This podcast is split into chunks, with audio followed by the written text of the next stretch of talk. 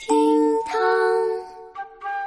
天南海北，古今中外，只要有梗我就在。你好，这儿是厅堂 FM 的厅堂皮皮说，成都土著皮皮继续为你送上最纯粹的龙门阵，最酒后的谈资。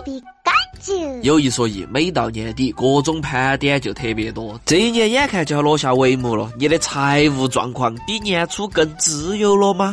在即将过去的二零幺九年后头啊，发生过许多热点事情，更新了我们的视野，也刷新了我们的消费观。今天呢，皮皮就为你推出二零幺九财务自由等级表，欢迎来对号入座哈。话不多说，我们马上开始哇。第一级，奶茶自由。想喝就喝，不叫外卖，不用找哪个拼单，大不了两杯都喝了。讲道理，奶茶作为最基础的财务自由，下到六块钱的香精奶茶，上到六十六块钱的宇宙网红奶茶，你长大了，是一个成年人了，学会点奶茶不再心痛是入门课程。第二集，姚丽蓉自由。不晓得大家发现没有，今年冬天的特色就是街上随处可见的绒绒外套。他们衣柜后头常备各种颜色的优衣库摇粒绒外套。在冬天，这是潮流青年土也土得不重样的倔强。既然买不起真的貂皮，那么摇粒绒这种穷人的貂还是可以多来几件。第三集，拼多多自由。买五斤送五斤的水果，闭到眼睛就下单。二十块钱一条的裤子，我敢一口气买五条。拼多多自由，拼的不是那个财力，而是有没得愿意帮你砍一刀的好兄弟。第四级，五 G 自由。买台五 G 手机啊，真的不算啥子，关键是能不能烧得起那个流量。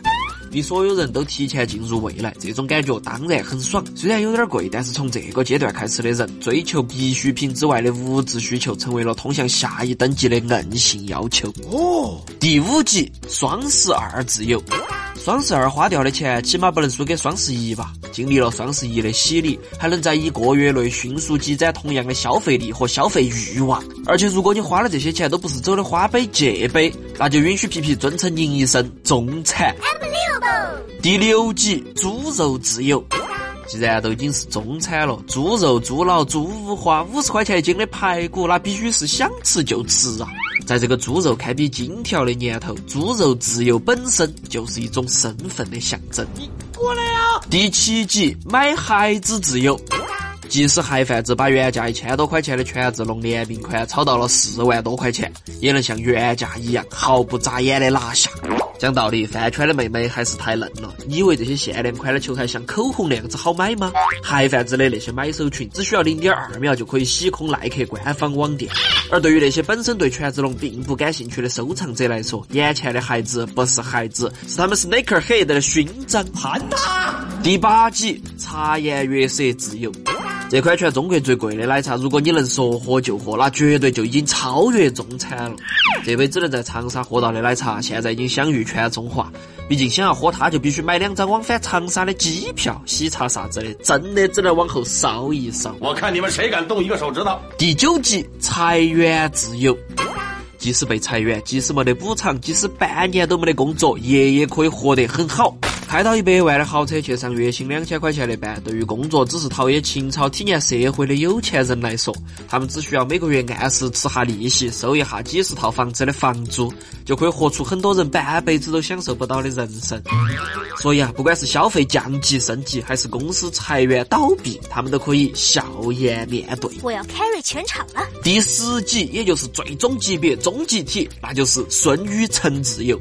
你想一下嘛，进可资助罗永浩，退可帮助离职员工，双手一挥，人均五万。树皮皮实在想不到比孙老师更牛的财务自由了。如果人生有一种超凡脱俗的境界，我希望是傻逼自由。哎呀，财富这种东西总是给我们以希望，以为能赚到更多更多的钱就能得到幸福，让内心的欲望不再焦躁。